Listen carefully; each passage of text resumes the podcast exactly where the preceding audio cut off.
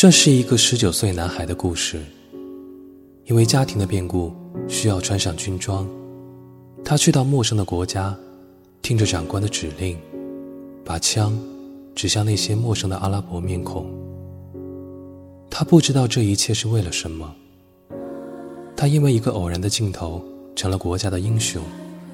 同时，他曾经最信任的人，正在他怀里慢慢死去。他看到手上的鲜血，有战友的，有敌人的。他那么年轻，却已经饱经风霜。在这一天，革命性的电影技术新参数，只为打造一个流淌进你内心的动人故事。千疮百孔的世界。明天早上你睁开眼睛的时候，你会不会变得美好一点？